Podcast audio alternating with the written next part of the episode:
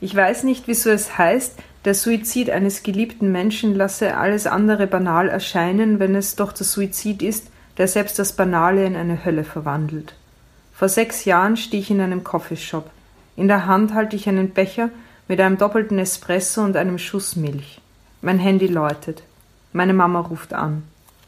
Papa ist tot. Er hat sich erschossen. Ihre Stimme klingt ein bisschen zittrig und unglaublich erschöpft. Für ein paar Sekunden bleibt alles stehen, bis es mir den Hals zuschnürt. Ich drehe mich im Zeitlupentempo. Rechts neben mir ist eine Tafel, darauf steht mit weißer Kreide das Tagesangebot geschrieben, jemand hat in hellblau eine Kaffeetasse und kleine Blümchen dazu gemalt. Links von mir sitzt ein Paar in Ohrensesseln. Alle machen weiter wie bisher. In meinen Ohren rauscht es. Ich schaue nach vorne. Dann starre ich auf meinen Becher. Als ich klein bin, renne ich meinem Vater beim Einkaufen immer weg und dann warte ich hinter der Kasse auf ihn, dort wo die Mahlmaschinen stehen und die Luft voll ist mit dem köstlichen Geruch nach feingemahlenem Kaffee. Ich muss tief einatmen. Fast schnappe ich nach Luft. Ich spüre, wie eine große Angst in mir aufsteigt. Der Becher wird schwer. Der Anruf an diesem sonnigen Vormittag im Juli 2008 zerstört nicht nur eine Lebensliebe. Der Suizid meines Vaters verändert meine Welt völlig. Sie wird ruiniert und in den kommenden Jahren werde ich versuchen aufzubauen, was er eingerissen hat. Ich liebe und bewundere meinen Vater sehr, und an diesem Tag wird er zu meinem schlimmsten Feind. Der Weg zur Versöhnung ist lang. Ich stelle den Kaffeebecher weg. Seit diesem Tag trinke ich schwarzen Tee mit Milch. Saskia Jungnickel liest aus ihrem Buch Papa hat sich erschossen.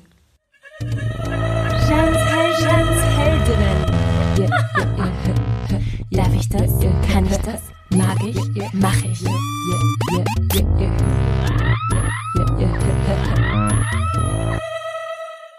Du hast gerade Jans Heldinnen, der erste österreichische Podcast, der sich ausschließlich Frauen widmet. Yay! Hier geht es um Powerfrauen, um Frauen, die ihre Träume umsetzen, die unterschiedliche Phasen durchleben. Es geht um Stärke, Schwäche, Visionen, Lebensideale, Utopien und viel, viel mehr. Wir brauchen Heldinnen, die uns Mut machen. Wir brauchen Heldinnen, die uns inspirieren. Wir brauchen sie dringend. Wir brauchen Alltagsheldinnen, damit wir selber erkennen, was wir alles verändern können. Es geht um Verantwortung, es geht um Selbstermächtigung und es geht um Solidarität unter uns Frauen, unter uns Menschen und unter uns Lebewesen.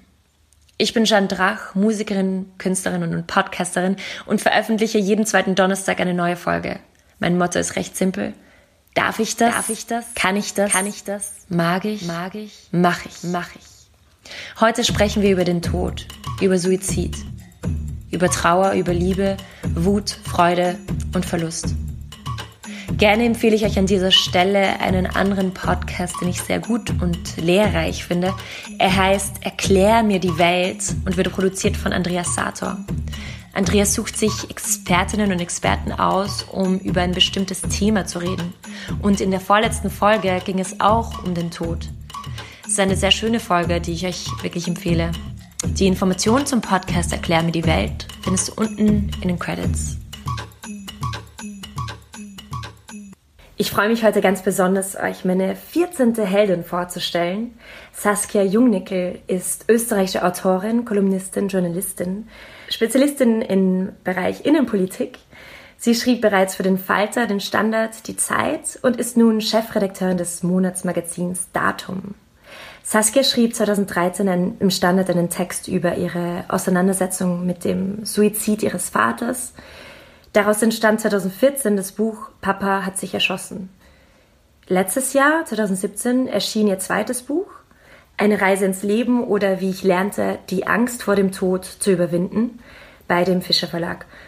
Ich folgte der Empfehlung meines Freundes, ihr erstes Buch zu lesen und las innerhalb von einer Woche beide Werke. Beim ersten weinte ich ab der ersten Seite und bis etwa zur Seite 170 durchgehend. Also im Kaffeehaus, im Zug, im Bett, überall. Ich bin heute besonders nervös, dich zu interviewen, Saskia, äh, weil mir diese Folge halt sehr wichtig ist und sie mir sehr am Herzen liegt.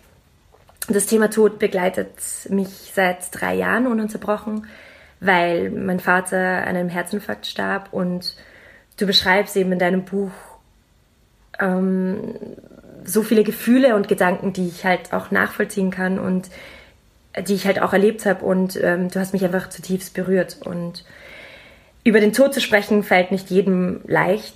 Der Tod wird in unserer westlichen Gesellschaft ähm, oft tabuisiert und meistens eben verdrängt. Deshalb finde ich deinen Beitrag so unfassbar wertvoll. Saskia, inwiefern hat dich, hat der Tod dein Leben, deine Gedanken, deine Emotionen und deine Identität verändert? Ähm, also hallo, danke, dass du da bist heute und mit mir redest. Ähm, ich finde es interessant, dass äh, es ist selten, dass jemand sagt, er liest das Buch und weint die ganze Zeit und trotzdem ist was Positives. aber, aber das ist halt so bei dem Buch, bei der Auseinandersetzung mit dem Tod, weil, ähm, weil es irgendwie schön ist, wenn man sich verstanden fühlt, glaube ich, aber es halt trotzdem wehtut und traurig ist.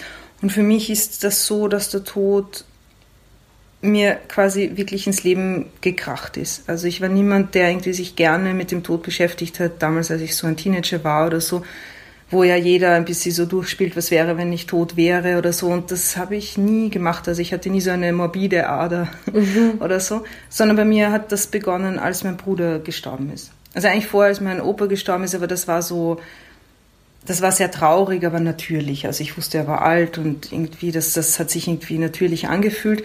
Und als mein Bruder gestorben und mein Bruder war nur drei Jahre älter als ich, das heißt, das war überhaupt nicht natürlich und ähm, er ist an einem Blutgerinnsel gestorben im Schlaf.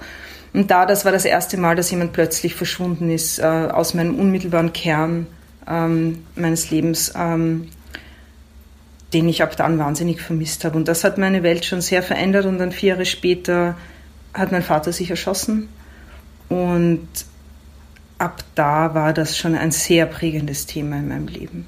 Also, ja.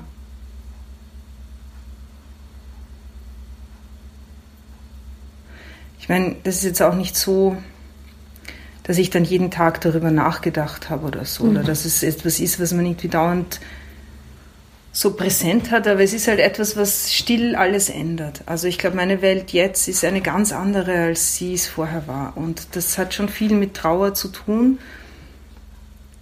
Ich glaube nicht, dass es bedeutet, dass meine Welt jetzt schlechter ist oder so. Sie ist einfach nur anders. Und ich glaube, jeder, der das erlebt hat, jeder, der irgendwie plötzlich jemanden verliert oder auch langfristig, also der jemanden verliert, den er wirklich liebt und mit dem er seine Welt vorher irgendwie mit aufgebaut hatte, ähm, wird nachher in einer anderen Welt weiterleben müssen. Und ähm, das tut manchmal weh und manchmal ist es herausfordernd und manchmal ist es okay und manchmal ist das Leben ja nachher auch wirklich auf andere Art genauso schön, ja.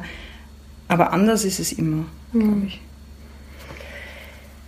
Du, du, beschreibst eben, dass das Thema Tod auch dann ähm, im Laufe der Zeit immer wieder kommt und so unerwartet kommt. Mhm. Und dass es einfach hier keine Lösung und ähm, keinen Trost in Wirklichkeit gibt. Also man kann einfach nichts machen. Man kann die Person nicht mehr zurückholen in Wirklichkeit. Ja, also das mit Trost, das ist schwierig. Ich glaube, das ist eines der Probleme bei Trauer, ähm, weil viele Leute mich dann fragen, so was kann ich tun, wenn jemand trauert, den ich kenne, ja, ähm, und wie kann ich ihm helfen und was kann ich sagen und so. Und ich glaube, eins der Probleme daran ist, dass wir, wir wollen gern helfen und wir wollen gern Probleme lösen. Und wenn jetzt jemand trauert, dann wollen wir ihm helfen. Und das, das Schwierige an Trauer ist, es gibt nicht den Satz und die Lösung, die das Problem beendet. Ja, du kannst Trauer nicht beenden. Und das ist jetzt nichts Schlechtes an sich, aber es ist natürlich etwas, was schwer ist und was schwer auszuhalten ist. Also Trauer ist nichts, was leicht durchzustehen ist. Auch nicht jetzt als Freundin von jemandem, der trauert. Und ich glaube aber schon, dass es Trost geben kann. Also ich glaube nicht, dass es etwas ist, was man abhaken kann und was dann weg ist. Ich glaube, Trauer verändert sich, aber sie bleibt. Aber man kann es leichter machen. Und ich glaube, Freunde können schon helfen, indem sie da sind, indem sie nachfragen, indem sie mit einem reden. Äh, all das kann es schon besser machen. Also ich glaube, Trost gibt es schon. Mhm. Ähm, es war so spannend eben in dem anderen Podcast ähm, endlich, mhm. wo du interviewt wurdest, hat die eine Moderatorin gesagt, dass sie das überhaupt nicht mag, wenn man sie darauf anspricht. Ja. und du meintest halt, ja, du, du findest es schon extrem wichtig. Und mhm. ich fand es halt damals auch ganz schlimm, dass mich viele nicht gefragt haben, wie es mhm. mir geht oder nie darüber geredet haben und das total verschwiegen haben, mhm. weil es ihnen halt unangenehm war, ja. was ja klar ist. Aber für mich war es auch ganz wichtig eigentlich, dann habe ich es extra angesprochen, ja. halt teilweise, weil das ist ja eine Art von Verdrängung. Man will einfach, oder bei mir ist es so, ich will halt, dass man darüber redet. Ich Total. will, dass man, dass es halt, äh, dass die Leute es wissen. Ich, mein Papa ist jetzt gestorben, es ja. war einfach urschlimm und ja. was hast du das dann auch so gemacht? Wie hast du das ähm, gehandhabt, die Konversation mit anderen und mit Freunden oder Fremden? Also ich finde es auch total wichtig, dass man es anspricht. Ähm ich glaube, es ist sehr schwer für den, der betroffen ist, es immer wieder anzusprechen und immer wieder zum Thema zu machen, weil man einfach das Gefühl hat, einerseits man belastet andere damit und andererseits man langweilt andere damit, ja. Und gleichzeitig ist es für einen selber aber unglaublich wichtig, immer wieder drüber reden zu können, ja, weil, weil Dinge sich verändern, Gefühle verändern sich, Trauer verändert sich, man muss es durchkauen, man muss nochmal drüber reden können, man ist in anderen Phasen und so. Und ich glaube auch, dass, also es gibt auch Leute, die sagen dann zu einem so, wenn du irgendwas brauchst und dann, dann ruf mich an oder wenn du drüber reden willst, dann ruf mich an. Aber wenn man trauert und gerade in der ersten Phase, wo man trauert, da ist man sowieso schon, ich weiß nicht, ob schwach das richtige Wort ist, aber erschöpft. Ja, Trauern ist anstrengend und man hat nicht die Kraft, jetzt jemanden anzurufen oft und zu sagen, hey, mir geht's so schlecht und ich bin so traurig und red mit mir, sondern es ist irgendwie besser und schöner, wenn jemand einen regelmäßig fragt ja, und, und einen anruft, weil das erfordert schon wieder so viel Kraft. Und es ist schön, wenn einem das abgenommen wird. Und ich, also meine Erfahrung ist, dass es nicht so hilfreich ist, wie, wie zu reden in mhm. der Trauer. Also in diesem Podcast, in dem anderen, da war es halt auch so, dass sie meinte, wenn man dann auf einer Party ist und dann fragt dann jemand und es ist nicht immer der richtige Zeitpunkt, um drüber zu reden. Ich tue mir halt leichter zu sagen, ich will jetzt nicht drüber reden, als zu jemandem zu gehen und zu sagen, bitte red mit mir. So. Und ich habe auch kein Problem damit, zu jemandem zu sagen, hey, jetzt ist das irgendwie nicht so, ich will jetzt irgendwie nicht dran denken, reden wir über was anderes. Aber ich finde es trotzdem schön, dass man mich fragt. Und oft ist so unmittelbar, nachdem jemand gestorben ist und die Leute wissen das oder Arbeitskollegen oder Freunde, das ist dann wie so der Elefant im Raum. Ja, jeder weiß, oh, der Papa hat sich umgebracht, ja. Jeder redet drüber, aber mit mir redet niemand drüber. Mhm. Und das fand ich ja. furchtbar. Also das, das, will, das wollte ich nicht haben. Und ich habe aber dann, glaube ich, in den Jahren danach schon auch, ich habe schon viel drüber geredet, aber ich habe dann irgendwann auch wieder eher aufgehört, bis ich dann eben äh, den Artikel geschrieben habe und das Buch. Und damit habe ich natürlich eine, also das war natürlich ein lautes drüber reden, weil klar, vervielfältigt und viele Menschen haben es gelesen und so. Und das fand ich aber das hat auch gut getan irgendwie. Und es hat auch gut getan zu sehen, wie viel anderen Menschen es hilft und wie viele andere Menschen sich da wiedererkennen drinnen, weil mir das wieder Kraft gegeben hat. Und ich mir gedacht habe, schau, ich bin nicht alleine und so wie ich das mache, ist schon auch wieder richtig. Und, und das hätte ich vorher alles nie gewusst, äh, wenn ich nicht angefangen hätte, darüber mhm. zu reden. Und warum glaubst du, ist es so, dass wir kaum in unserer Gesellschaft über den Tod reden? Ich glaube halt, dass Tod und Trauer ist so ein, ein Gebiet, da kennt man sich nicht gut aus. Das ist etwas, was einen wahnsinnig unsicher machen lässt. Ja? Und dann hat man Angst, das Falsches zu tun. So. Und wenn ich jetzt jemanden einfach frage und ich weiß es nicht, ich habe Angst, ich sage was Falsches, dann mache ich es lieber nicht. Ja? Und, selbst, und selber ist es so, wenn man wen verliert, man weiß auch nicht genau, nerv ich den anderen jetzt? Darf ich das sagen? Darf ich es nicht sagen? Man sagt ja in der Trauer auch nicht immer nur schön klingende Sachen. Ja, ich meine, manchmal flucht man vor sich hin. Ja, ich habe meinen Vater, weiß nicht, wie oft ich ihn verflucht habe. Willst du dann, dass das wer hört? Was denkt er davon dir? Es ist, es ist schwierig. Ja, und ich finde, unsere Gesellschaft ist da viel zu engstirnig in einer Form, dass sie glaubt, was Trauer ist und wie Trauer sich ausdrückt. Ja, weil Trauer ist so vielfältig und jeder trauert anders und wir sollten alle da ein bisschen mehr Akzeptanz dafür haben, äh, wie der andere trauert und da einfach mitgehen und nicht irgendwie das Gefühl haben, ihm zu sagen oder sagen zu müssen, okay, du hast jetzt sechs Monate, in den sechs Monaten darfst du jeden Tag weinen, ja, und du darfst nur traurig sein, du darfst auch nicht weggehen am Abend, ja, oder hab ja keinen Spaß und geh ja nicht auf eine Party, weil dann kannst du nicht traurig sein. Und nach den sechs Monaten, hey, nimm dein Leben gefälligst wieder in die Hand ja, und sei wieder so wie vorher. So, das ist so die gängige ähm, Definition von Trauer, finde ich, oder wie ich es halt erlebt habe. Und die trifft halt auf niemanden zu. Ja, ich meine, in den ersten sechs Monaten nach dem Tod von meinem Papa war ich betrunken, ich war weg, ich hatte Spaß, ich habe tagelang geheult, ja. Ich habe alles gemacht und das waren nur die ersten sechs Monate und alles davon war geprägt von Trauer und nichts davon war es auch. Also das ist, du kannst nicht sagen, das ist jetzt Trauer und du hast jetzt so und so viel Zeit. Und ich glaube, das ist das, was mich ärgert und ich glaube aber auch, dass das ist, worunter jeder leidet, äh, mhm. wenn er dann trauert. Ja, ganz genau. Mhm. Warum das auch so ist, ist natürlich, dass der Tod uns Angst macht. Also mhm. Niemand will gern sterben, niemand will gern wem verlieren, den er liebt. Das heißt, Trauer, ähm, Tod ist auch etwas, das wir nicht haben wollen im Leben. Ich meine, wir wissen, es ist da. Aber natürlich beschäftigen wir uns mit Dingen, die, ein, die einem Angst machen und die unangenehm sind und belastend sind. Natürlich beschäftigen wir uns damit weniger. Und das macht natürlich auch Sinn.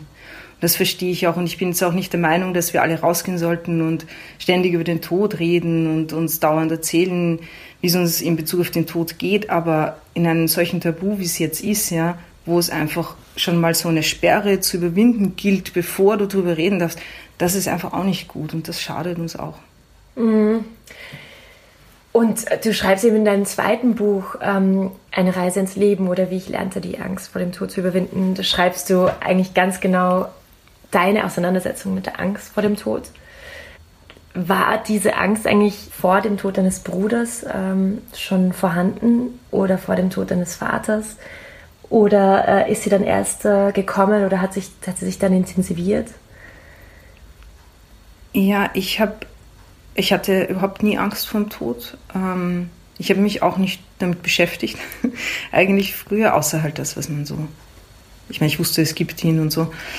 Ähm, und als dann Till gestorben ist, mein Bruder, da war das natürlich dann ein Thema, aber da ging es vorwiegend um, um die Angst vor dem Tod von Menschen, die ich liebe. Und auch darum, wie schnell sich alles ändern kann. Ja. Und dann, als der Papa gestorben ist, da kam diese große Angst davor, dass ich sterben kann. Ich glaube, es liegt einerseits daran, weil zweimal in relativ kurzer Zeit Menschen so plötzlich gestorben sind und das hat mir einfach gezeigt, wie wie unsicher alles ist. Ja, jeder von uns kann im nächsten Moment tot sein. Das hat mir eine Wahnsinnsangst gemacht. Ja, also dass mein Leben so fragil ist und dass ich quasi einschlafen kann und nicht mehr aufwachen, weil irgendwas in meinem Körper auf einmal streikt, das das hat mich verfolgt, also wirklich verfolgt. Und aus der Angst heraus habe ich dann mit dem zweiten Buch begonnen, weil ich mir gedacht habe, so eine bisschen absurde ähm, Herangehensweise, habe ich mir gedacht, wenn ich den Tod anfange zu verstehen und was er für mich ist und was er für die Gesellschaft ist, dann macht er mir keine Angst mehr, weil Dinge, die ich verstehe, die kann ich mir erklären und dann ist es okay für mich. Und dann habe ich eben angefangen, äh, mich damit zu beschäftigen und ich habe angefangen so ganz pragmatisch äh, im Leichenschauhaus in Hamburg, weil ich mir dachte, okay, ich kann, ich weiß nicht, was passiert mit uns, wenn wir tot sind, aber ich weiß, was mit dem Körper passiert. Also wir erforschen, was passiert mit dem Körper so und dann habe ich so begonnen und habe mich dann halt herangetastet über über Biologie und warum Menschen überhaupt sterben müssen und wie man möglichst lang leben kann und wie unser Bestattungswesen sich verändert und was die Philosophie sagt, die Religion und so. Und es war, es war anstrengend und es war sehr schön, es war lehrreich für mich.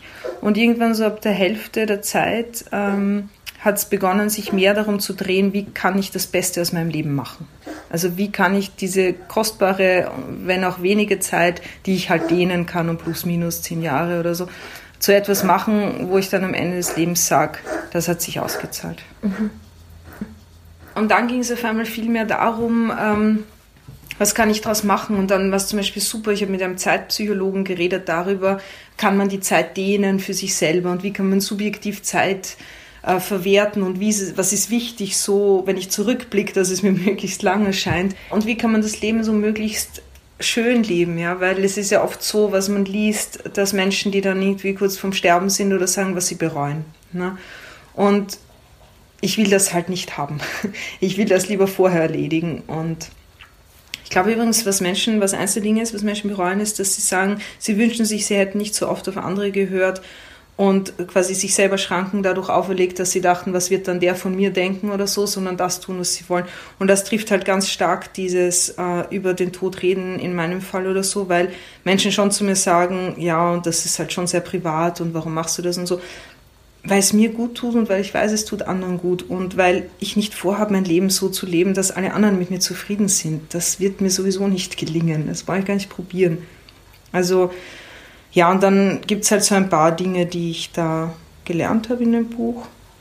Und irgendwie ist es jetzt, es ist jetzt besser. Also ich will natürlich immer noch nicht sterben und ich habe immer noch Angst davor, dass Menschen sterben, die ich liebe.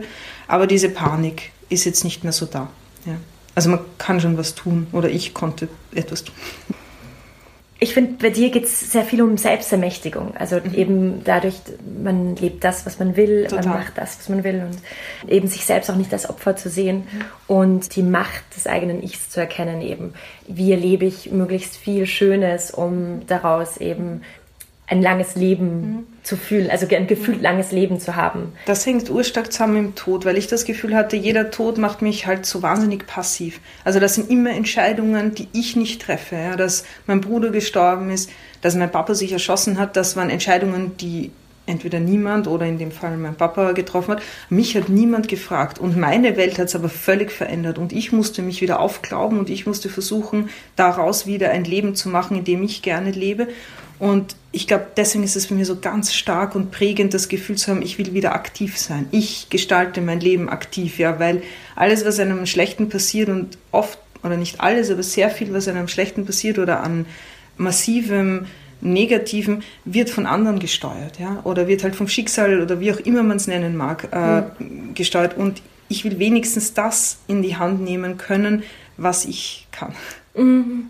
Und das hängt stark mit dem zusammen. Ja, genau. Mhm. Also eben durch diesen Kontrollverlust eigentlich. Mhm. Also du Total. konntest es nicht kontrollieren. Was kannst du einfach kontrollieren? Mhm.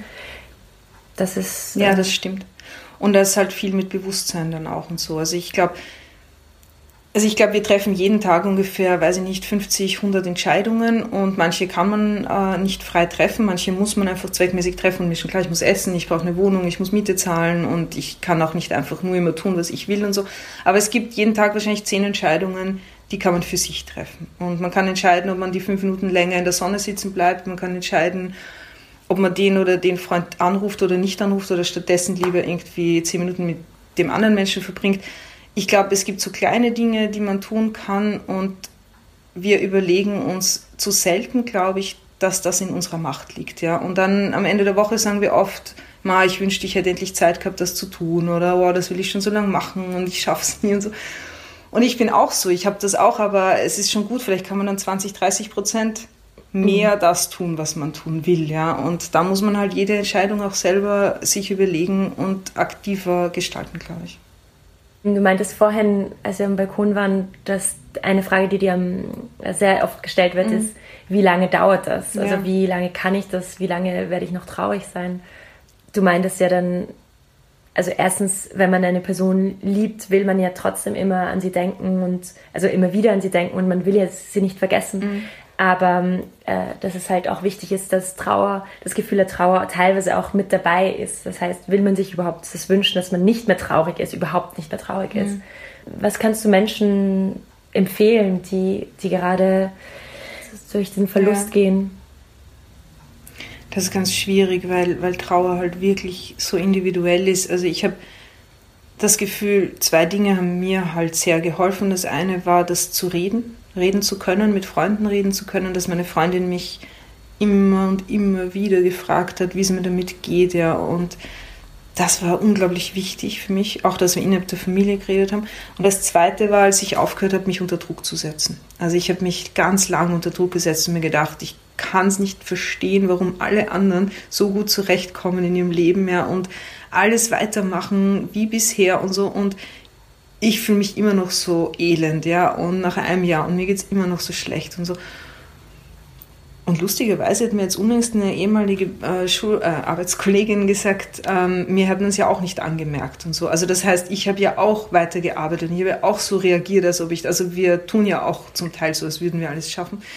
Egal. Und ähm, das heißt, in dem Moment, wo ich irgendwie verstanden habe, dass das okay ist, dass ich schlechte Tage habe und, und dass die Trauer auch ihren Platz in meinem Leben hat, einen berechtigten Platz und es mich nicht zum Versager macht, ja, oder irgendwie armselig sein lässt, wenn ich einen ganzen Tag auf einmal wieder traurig bin und weine und zu Hause mich verkrieche, da ging es dann irgendwie besser. Mhm. Das hat es irgendwie leichter gemacht. Also wir wollen halt irgendwie so, wir wollen halt ständig irgendwie diese Anforderungen erfüllen und Trauer ist halt viel zu stark, als dass das geht. Und ich glaube, es ist auch was anderes, ob man am Anfang in einer Trauer ist ähm, oder dann so nach einem Jahr, zwei Jahren, drei Jahren. Trauer verändert sich ganz stark, finde ich. Also ich kann mich jetzt, ähm, nächstes Wochenende wird mein Papa, äh, ist sein zehnter Todestag und das hat sich schon sehr stark verändert. Also ich erinnere mich zurück, wie es so im ersten Jahr war und ich, ich im Nachhinein denke ich mir oft, ich, ich bin erstaunt, wie wir das geschafft haben, weil man erinnert sich zurück und man, kann, man erinnert sich an alles so detailliert und gleichzeitig hat man das Gefühl, damals, man hat geglaubt, man schafft das nicht, ja, und so, und man hat es aber geschafft und das gibt einem auch irgendwie ein bisschen Kraft, aber gleichzeitig ist es halt auch ein Gefühl von, das will ich nie wieder haben, ja, das war das Schlimmste in meinem Leben. Und dann nach einem Jahr war es aber schon ein bisschen anders wieder und ähm, nach fünf Jahren war es anders und jetzt ist es anders. Gleichzeitig fehlt er mir immer noch und ähm, manchmal habe ich Tage, da vermisse ich ihn unglaublich und da will ich ihm un unbedingt was erzählen und ich werde wahnsinnig traurig, dass das nicht möglich ist. Manchmal passiert mir was und ich denke mir, warum kann ich ihm das nicht sagen? Manchmal sehe ich irgendwie Mädchen mit ihrem Vater auf der Straße und ich denke mir, schön für sie, aber furchtbar für mich irgendwie, warum ist meiner nicht da? Also so, auch so kindische Gedanken, ich bin ja erwachsen, also ich kann schon ohne meinen Papa leben, aber es tut trotzdem weh. Und ich finde, das ist aber in Ordnung. Ich meine, er war viele Jahre meines Lebens für mich da und ein Teil von meiner Welt und jetzt ist er nicht mehr da und natürlich fehlt er mir manchmal. Und das Schreiben, hast du das Gefühl gehabt, dass, indem du dieses Buch schreibst, dass du ihn auch quasi verewigst und dass du ihn dadurch auch nicht vergisst? Oder ist diese Angst vom Vergessen auch ein bisschen ein Teil von dir gewesen? Das hat man schon, oder? Also ich habe schon das Gefühl gehabt, nach ein paar Jahren, er entwischt mir irgendwie so mhm, langsam. Mhm, also er mhm. entgleitet mir so sein Geruch und sein Gesicht und so. Ja, und genau, das ist er, so schlimm. Also das, weil man fühlt sich so machtlos wieder. Ja, das genau. Ist einfach, dass die Nein, Zeit es passiert einfach verblasst. so. Und, ja. genau. und dann habe ich mit dem Buch angefangen, da war er, glaube ich, fünf Jahre tot. Und, ähm, und je mehr ich an ihn gedacht habe und je mehr ich über ihn geschrieben habe und über ihn geredet habe in meiner Familie, desto näher ist er mir wieder gerückt, ja, und desto mehr ist mir wieder eingefallen. Und das fand ich dann ziemlich schön, dass die Erinnerung ist schon in uns drinnen. Sie ist nur nicht immer so präsent. Aber wenn man anfängt, ähm, sich damit zu beschäftigen und so, dann ist sie wieder da und auf einmal fallen einem wieder so viele Dinge ein, ja. Und das glaubt man gar nicht. Und das fand ich einen total beruhigenden Gedanken. So die Erinnerung an ihn und er, das ist in mir drin. Ja, ich muss es nicht suchen. Das ist schon alles ja. irgendwo da. Und ich hatte ein ganz lustiges Erlebnis, nämlich als ich mittendrin war im Schreiben und das war halt total intensiv, weil ich schon wirklich viel über ihn nachgedacht habe und so. Auch auf eine andere Art als immer nur Tochter, Vater, sondern eher auch so als Mensch. Und er hatte ja auch ein eigenes Leben und das war ja auch sehr interessant. Naja, und dann bin ich mal die Straße entlang gegangen und auf einmal hatte ich das Gefühl, dass, also es klingt total verrückt, aber als ob er rechts von mir gehen würde, ja. Also was sich so materialisiert und auf einmal neben mir geht, ja. Und ich konnte ihn wirklich sehen, also das Gesicht und so, und weil es ist einem halt urvertraut, ja. Das Gesicht des eigenen Vaters ist wahrscheinlich eins der vertrautesten, die man haben kann, ja.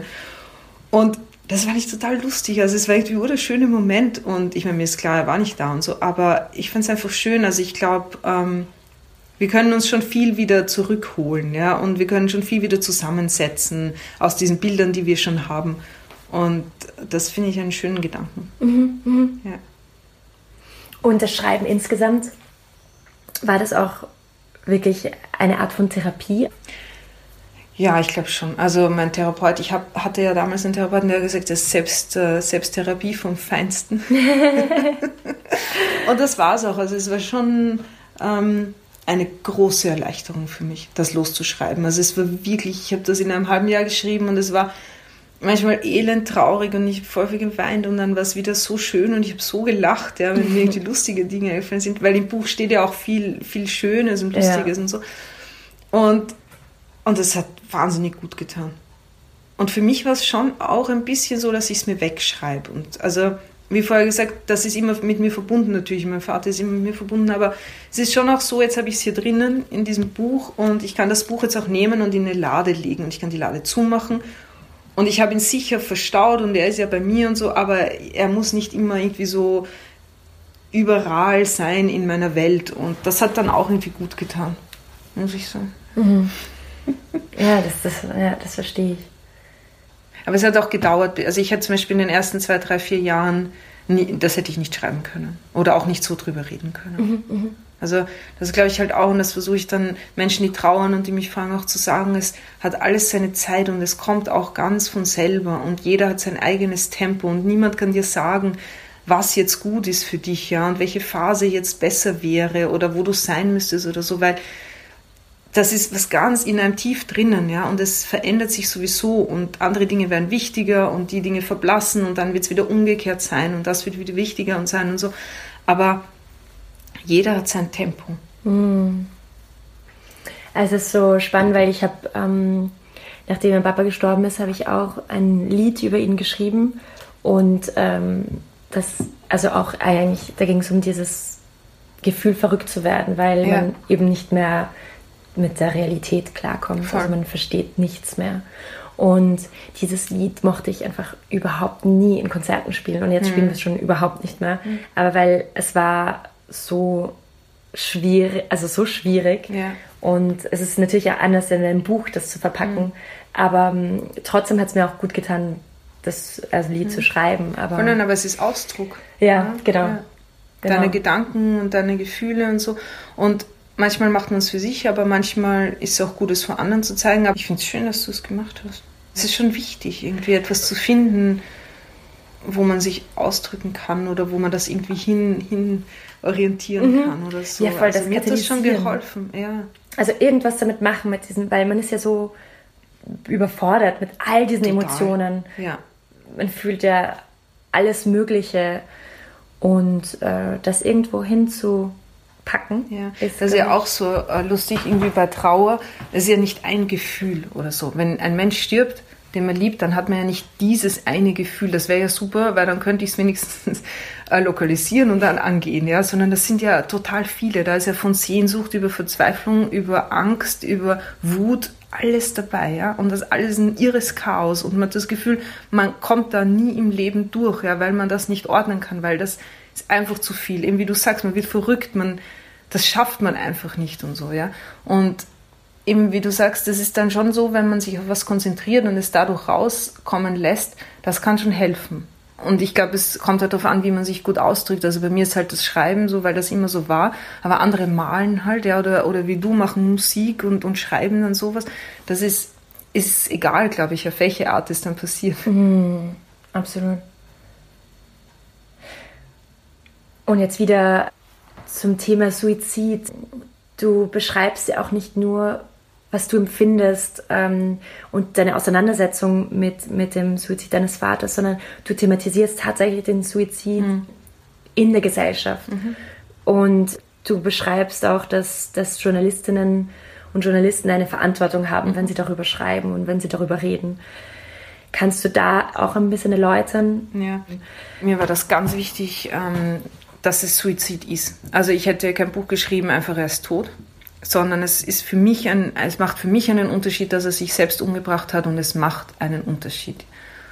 Und der Umgang unserer Gesellschaft mit Suizid ist ein wahnsinnig schwieriger. Also wenn man sagt, der Tod ist ein Tabu, dann ist quasi der Suizid das Tabu im Tabu. Ja, also es ist wirklich, es ist wirklich arg. Ich, ich erinnere mich an ein Begräbnis in den 80er Jahren in dem Dorf, aus dem ich komme, wo, wo ein Junge, also ein 14-Jähriger, glaube ich, sich umgebracht hat und niemand durfte darüber reden, ja, und es durfte niemand sagen, dass er sich umgebracht hat, weil sonst hätte er kein Begräbnis bekommen, ja.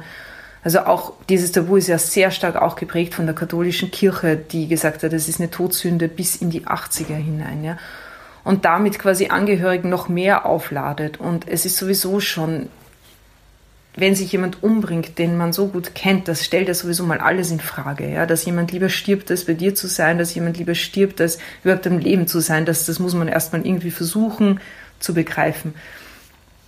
Und dann ärgert es mich eben zum Beispiel ganz stark, wenn ich höre so von, von Bekannten, wo sich dann jemand umgebracht hat, wo andere dann sagen, ja, und die Eltern waren dann sogar am Abend irgendwann mal essen und wie können sie das tun, wo das Kind doch und wahrscheinlich, also so diese Anklagen immer und diese Schuldzuweisungen, ja, und in, im Grunde tragen wir alle Schuld, weil wir keinen Weg gefunden haben, über Suizid angemessen zu reden. Und da sind Journalisten in der Verantwortung. Und ich bin ja selbst Journalistin und ich habe nie besonderes Augenmerk gelegt auf, wie schreibe ich über Suizide nie, ja, weil warum sollte ich? Für mich war das kein großes Ding. Und dann hat mein Papa sich umgebracht und es war alles anders. Und Journalisten haben Macht und sie haben sie vor allem auch in diesem Bereich. Und ich glaube, das wird unterschätzt, ähm, weil wir von uns ausgehen und von dem, dass wir irgendwie weiß nicht, in unserer Welt ganz solide dastehen und wir können gut damit umgehen und wir schreiben dann halt ein paar Sätze hin, aber wir dürfen nie vergessen, wer das lesen kann, ja. Und das können auch Menschen lesen, die selbst in einer verzweifelten Lage sind, die nicht ein- oder aus können, die sich mit dem, der sich getötet hat, identifizieren, die vielleicht irgendwie sagen, das und das ist mir auch passiert und der hat sich umgebracht und jetzt steht dann irgendwie, oh, jetzt ist er bei den Engeln und er sieht sein Kind wieder oder was auch immer, ja. Und äh, und das kann schon Einfluss haben einfach. Und, und ich würde mir wünschen, ähm, dass sich Journalisten dieser Verantwortung mehr bewusst sind. Obwohl ich sagen muss, dass ich das Gefühl habe, dass sich das ändert langsam. Also ich habe überhaupt das Gefühl, dass sich im Bereich Suizid ein bisschen was verschiebt. Ich weiß nicht, wie es am Land ist. Also am Land ist es noch nicht so, aber in der Stadt ist es besser. Am Land ist es schon noch so, dass ich weiß, dass als meine Mama hat es von Anfang an zum Thema gemacht wird nie irgendwie versucht zu verheimlichen, dass der Papa sich erschossen hat, was eh absurd gewesen wäre, weil es weiß ja jeder. Ne? Und ich fand das ganz stark von ihr und das hat mir halt auch gezeigt, dass man das zum Thema machen kann. Und ich habe dann schon mitgekriegt, wie viele Menschen sich töten. Ja? Also so, es gibt fast niemanden, der nicht zu mir gekommen ist und gesagt hat, der Onkel von mir oder meine Oma oder irgendwie damals und ich kenne da wen oder in der Schule hat sich der Postbote umgebracht und das, das merkt man sich auch. Ja, das sind so wirklich einschneidende Dinge im Leben, an die man sich dann erinnert und es macht einen Unterschied, finde ich. Als mein Bruder gestorben ist, das war trauriger, weil mein Papa sich umgebracht hat, das war nochmal was ganz anderes. Es war noch schwerer irgendwie, obwohl man das gar nicht so in Schwere vergleichen kann. Aber es hat einen Unterschied gemacht und ich glaube, dass darüber reden zu können, ähm, sowohl denen hilft, die darüber nachdenken, sich umzubringen, weil sie das Gefühl haben, sie können sich öffnen und sie können darüber reden und sie werden nicht gleich verurteilt, sondern sie kriegen vielleicht Hilfe, weil das ist es ja dann, was sie auch brauchen. Und es hilft auch denen, die zurückbleiben, weil Hinterbliebene auf einmal dastehen und von Schuldbewusstsein angefangen also Schuldgefühlen angefangen über Wut auf den, der sich umgebracht hat, so viel in einem drin bleibt, ja, und man nirgendwo hingehen kann damit, weil man immer das Gefühl hat, man wird dafür verurteilt und die anderen reden ja eh nicht mit einem drüber und so. Also es ist, es hilft niemandem, ja, und dagegen möchte ich einfach total angehen und das ist auch einer der Gründe, warum ich da so deutlich auch im Buch darüber schreibe. Ja. Und du hast auch gesagt in einem, in einem anderen Podcast, dass ähm, dass du teilweise auch Nachrichten von Männern, hast du gesagt, ja. bekommst, die, die dir sagen, dass sie dein Buch am Nachtkastel ja. haben und jedes Mal, wenn sie daran denken, sich umzubringen, ja. lesen sie wieder ein paar Seiten. Das ich heißt, hatte letztens eins von einer 16-Jährigen, oh, äh, die hat mir eine Nachricht äh, geschrieben, dass sie, äh, dass sie so depressiv ist und dass sie sich umbringen will und dann hat sie das Buch gelesen und jetzt hat sie einen Therapeuten und mit ihren Eltern geredet. Das ist halt Wahnsinn. Ah. Das ist halt so, dass aus dem Schlimmsten in meinem Leben etwas wird, was vielleicht anderen Menschen hilft, ja, und etwas Schönes in ihrem Leben bewirken kann, das ist, das ist ein Geschenk. Also es ist echt ein Geschenk, dass ich das machen durfte. Und ich glaube, es hängt auch ein bisschen damit zusammen, dass Menschen selten immer überlegen, so jede Konsequenz ihres Handelns. Weißt du, ich, ich bin mir sicher, dass mein Papa nicht wusste, wie massiv das mein Leben verändern wird. Ich, ich denke, mein Vater wird davon ausgegangen sein, dass ich halt traurig sein werde, wenn er tot ist, aber dann wird alles wieder weitergehen. Ja, aber dass es so einen Unterschied macht, ja, und dass es die ganze Familie durcheinander wirbelt und jeder wieder ganz neu irgendwie seine Rolle finden muss, ja, und in sein Leben hineinfinden muss, und zwar so nachhaltig, ja, weil das vergeht ja auch nicht einfach. Also auch bei meiner Mutter, wenn man sich überlegt, meine Mama ist jetzt zehn Jahre älter, aber der Mann, mit dem sie ihr Leben verbringen wollte, ist immer noch tot und es war immer noch seine Entscheidung. Das, das muss man mal irgendwie begreifen und damit muss man mal leben lernen. Und ich glaube, das ist halt dann auch so für, für Menschen, wenn sie das, wenn sie mein Buch lesen, dass da schon drin steht, wie es uns gegangen ist. Und zwar jetzt nicht auf eine anklagende Art oder und Weise, weil es ist ja eher auch ein bisschen eine, eine Liebeserklärung an den Papa, es ist keine Abrechnung oder so, aber ja. es steht schon drinnen, wie es uns gegangen ist damit und wie es mir gegangen ist. Und ich glaube, wenn man das liest, dann, dann denkt man schon nochmal anders darüber. Und es gibt auch Leute, die schreiben mir so, sie unterstreichen ein paar Sätze und sie gehen dann zu Freunden oder sie gehen zur Familie und zeigen so, schau mal, so fühle ich mich und so geht's mir. Und wenn du mal ein paar Worte hast, ja, dann, dann kriegst du die anderen dazu. Also dann, dann findet sich leichter irgendwie ein Gesprächsstoff und so. Aber du musst mal diesen Anfang schaffen. Und ich glaube, da kann das einfach helfen. Ja, mm.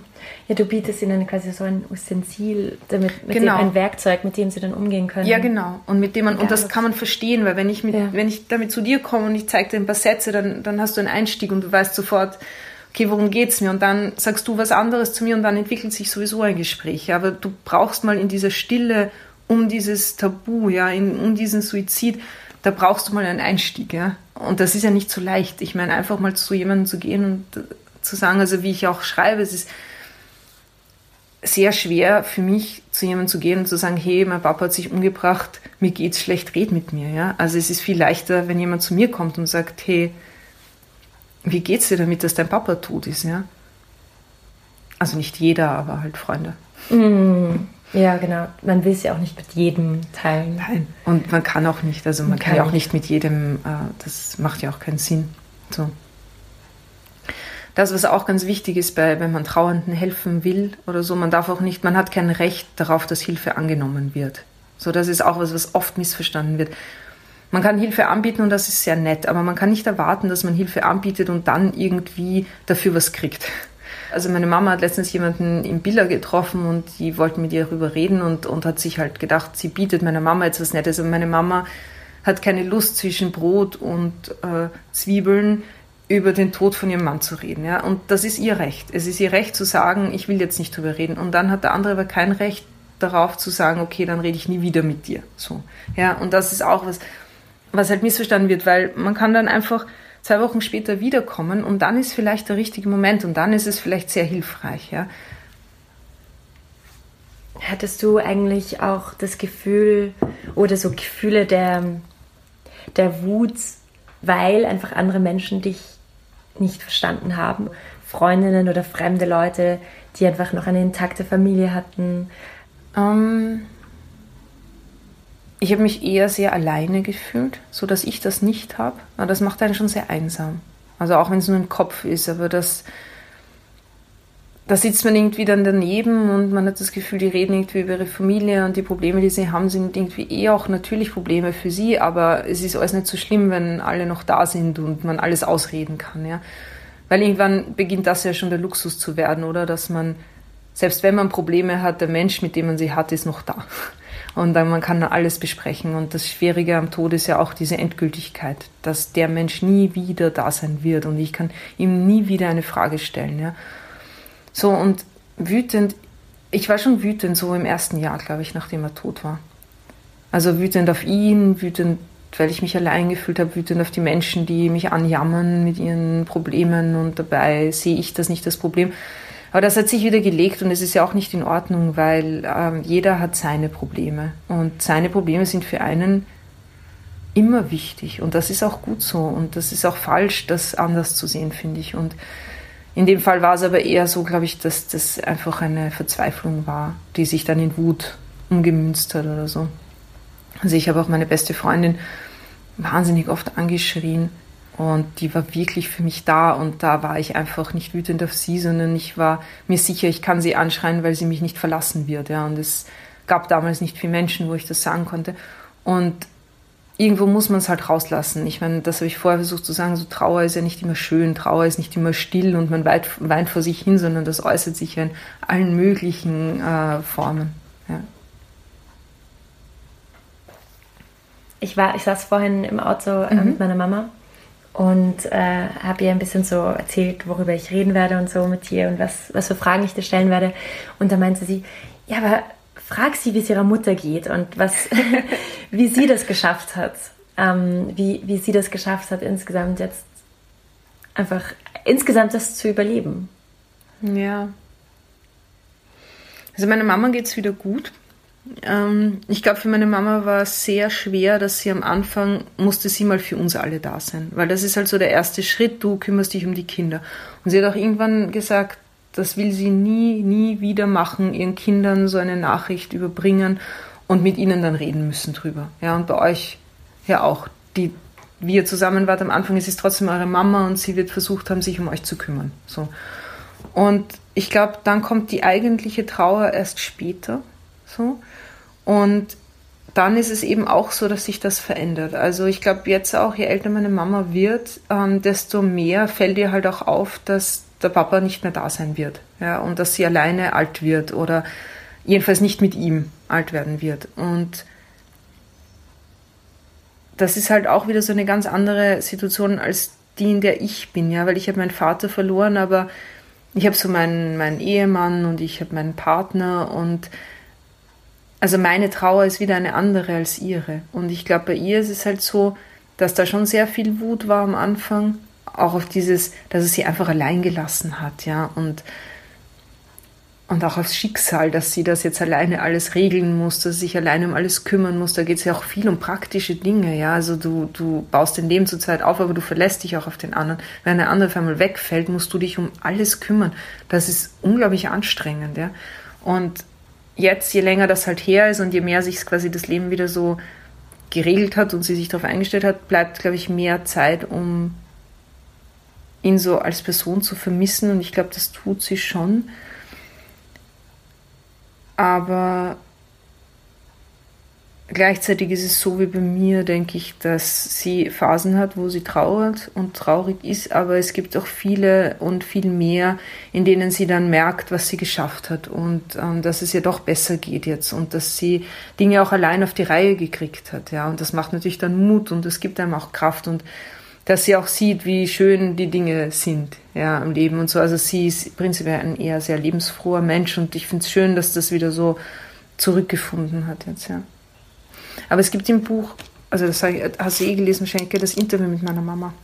Ja, ja, mhm. ja. Das ja. ist vielleicht, es ist manchmal schwierig für mich, so für ja, die Mama zu reden, ja, natürlich. weil ich, ähm, aber das ist was, was, was mich viele Frauen auch fragen. Ähm, vor allem eben Ältere, mhm. die fragen mich oft, äh, wie es der Mama geht mhm. und so. Mhm. Und es ist auch oft so, wenn ich so Seminare mache und so, dann, dann nehme ich sie manchmal mit. Ach so. Ja, und die machen wir dann gemeinsam, oh, weil halt manche Fragen sind eher so für mich. Aber es ist eben was anderes, ja. Mhm. So als Frau ist was anderes als als, ähm, als, als Kind. Ja, genau, oder Tochter. Mhm. Absolut, absolut. Ja, und du beschreibst eben in deinem zweiten Buch eine so schöne Szene, ähm, wo, deine, wo du sagst, dass deine Mutter sich immer gewünscht hat, äh, den Sonnenaufgang genau. in der Rax zu sehen. Ja, sag du noch. ja, das stimmt. Das, ist, das, ist, das kommt damit, dass ich bei dem Buch eben irgendwie versucht habe, Dinge, die man sich so lang vornimmt oder so, eben jetzt zu machen. So im Sinn von To-Do-Listen lieber gleich abarbeiten, als sich äh, aufzuschieben. Und meine Mama hat schon ewig gesagt, sie will mal einen Sonnenaufgang an ihrem Geburtstag auf der Rax sehen. Ja. Und da habe ich mir gedacht, okay, das machen wir jetzt einfach. Und dann habe ich sie angerufen und gesagt, machen wir das. Und sie gesagt, ja, super. Und ich habe das organisiert. Und dann sind wir am Tag vorher ähm, von unten losgegangen und sind da so raufgegangen auf die Rax und haben dann oben ihren Geburtstag gefeiert und sind dann am nächsten Tag um 5 Uhr früh, glaube ich, also bevor eben die Sonne auf, also bevor die Sonne scheint, aufgeht, äh, sind wir dann noch das letzte Stückchen auf den Gipfel gegangen. Und das war, es war Wahnsinn, es war, es war so kalt, ja, es war stockdunkel, wir hatten nur diese iPhone-Handy-Lichter, wir haben den Weg nicht gefunden, also sie hat den Weg nicht gefunden. äh, wir sind dann irgendwie so durch die Latschen querfeldein hinauf ja, und dann irgendwann waren wir aber wirklich oben und dann haben wir uns irgendwie so an eine Mauer gekauert, weil der Wind war so arg und es war wirklich kalt. Und wir hatten total Durst und niemand hat was zu trinken, außer mein Schwiegervater, der dann irgendwie was zu trinken hatte, der war ganz glücklich. Und dann hatte er einen Flachmann auch noch. und dann sind wir dort gestanden, haben gewartet, haben so Fotos gemacht und so. Und dann ist die Sonne äh, aufgegangen. Das war einfach unglaublich. Also wirklich magisch, weil ich habe das noch nie gesehen, so am Berg. Und du siehst halt vorher schon, wie langsam Licht kommt und wie es so sich verfärbt. Und dann geht es auch auf einmal extrem schnell, ja. Und das war ganz besonders. Also das war ein ganz, ganz toller Moment und ja, wir waren dann halt so und dann ist es auch gleich schnell wärmer geworden und dann sind wir halt wieder runtergegangen. Und es war eigentlich ganz gut, dass wir beim Aufstieg nicht gesehen haben, äh, wie steil das ist und wo wir da gehen. das hätte uns vielleicht der Mut verlassen, aber ähm, genau, dann sind wir wieder runter und das war super. Und ich meine, das sind halt so Bilder und Momente, die mhm. vergesse ich nicht. Ja, die werde ich immer haben. Und das zahlt sich schon aus. Also es ist schon schön, das jetzt zu machen. Ja. Ja, und ähm, vor einer Woche oder so hat sie mir gesagt, sie will das nochmal machen. und zwar in Gastein oder so. Oh. Also sie hat jetzt, ähm, sie glaubt jetzt, äh, Jeder dadurch, Geburtstag dass, Ja, genau, dadurch, dass ich meine Liste sofort abarbeite, äh, kriegt sie jetzt jedes Jahr Spezielle Wanderung. Total. Also das, die Tür einmal geöffnet. Schauen wir mal. Urschön. Ja, Saskia, danke. Ja, gern. Gerne, gerne. Danke, danke, danke. Ich hoffe, es war alles dabei. Was ja, du, reden wolltest. War alles dabei. Okay. Ja, du, es war so ganz quer durch. Es war perfekt. Perfekt. Perfekt.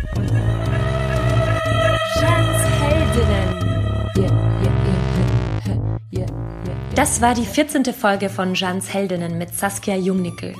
Alle Infos zu ihr findest du unten bei den Credits, also die Informationen unter diesem Beitrag. Kauf ihre Bücher. Saskias Bücher Papa hat sich erschossen und Eine Reise ins Leben oder wie ich lernte, die Angst vor dem Tod zu überwinden, sind meines Erachtens sehr wichtige Werke, die ich dir wirklich ans Herz lege. Ich freue mich über deine Meinung. Gibt es etwas, was du mit mir teilen magst? Erfahrungen, Gedanken oder was auch immer? Fällt dir etwas zur jetzigen Folge ein oder willst du mir beispielsweise eine neue Heldin vorschlagen? Dann schreib einfach unter bussi at jandrach.com oder auf Facebook oder Instagram. Suche mich einfach unter Jeanne Drach. Ja, denn das letzte Mal ist eine spannende Diskussion entstanden rund um die Frage, die ich Tunika gestellt habe, und zwar, ob sie Kinder haben will. Eine Frau meinte, es sei eine sexistische Frage, da sie nicht nur ausschließlich Frauen gestellt wird, sondern auch extrem geladen ist. Was denkst du dazu? Darf man bestimmte Fragen nicht stellen? Ist die Frage nach einem Kinderwunsch unpassend in einem persönlichen Podcast? Kurz eine Information dazu. Es ist nicht erlaubt, diese Frage bei einem Vorstellungsgespräch zu stellen. Das darf eine Arbeitgeberin oder ein Arbeitgeber einfach nicht fragen. Ja, und Sharing is Caring. Wenn dir mein Podcast gefällt, zeig ihn interessierten Menschen. Du kannst mir helfen, allen tollen Heldinnen hier mehr Gehör zu schaffen. Ich bin Jeanne Drach und danke dir fürs Dasein. Genieß das Leben, genieß den Sommer. Guten Morgen, gute Nacht. Deine Jeanne Drach. Mag ich?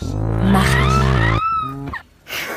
Oh, Willst du schreiben? Nein, nein, du musst oh, den sie raus. Oh nein, die Arme. es, ich schaue, ob ihr noch abnimmt. Ich muss mich jetzt so zusammenreißen. Ja. Ich anfange zu lachen, ja, weil er als Hintergrund mitten in der. Ja, mit er hat überhaupt keine Achtung, verstehst du, vor dem Thema. So viel zum Tod, ja. Ja, Tiere helfen dann auch schon. Ihr wisst es, Schnuppe. Oh. ah, ähm. Aber es ist eine nette Unterbrechung. ähm.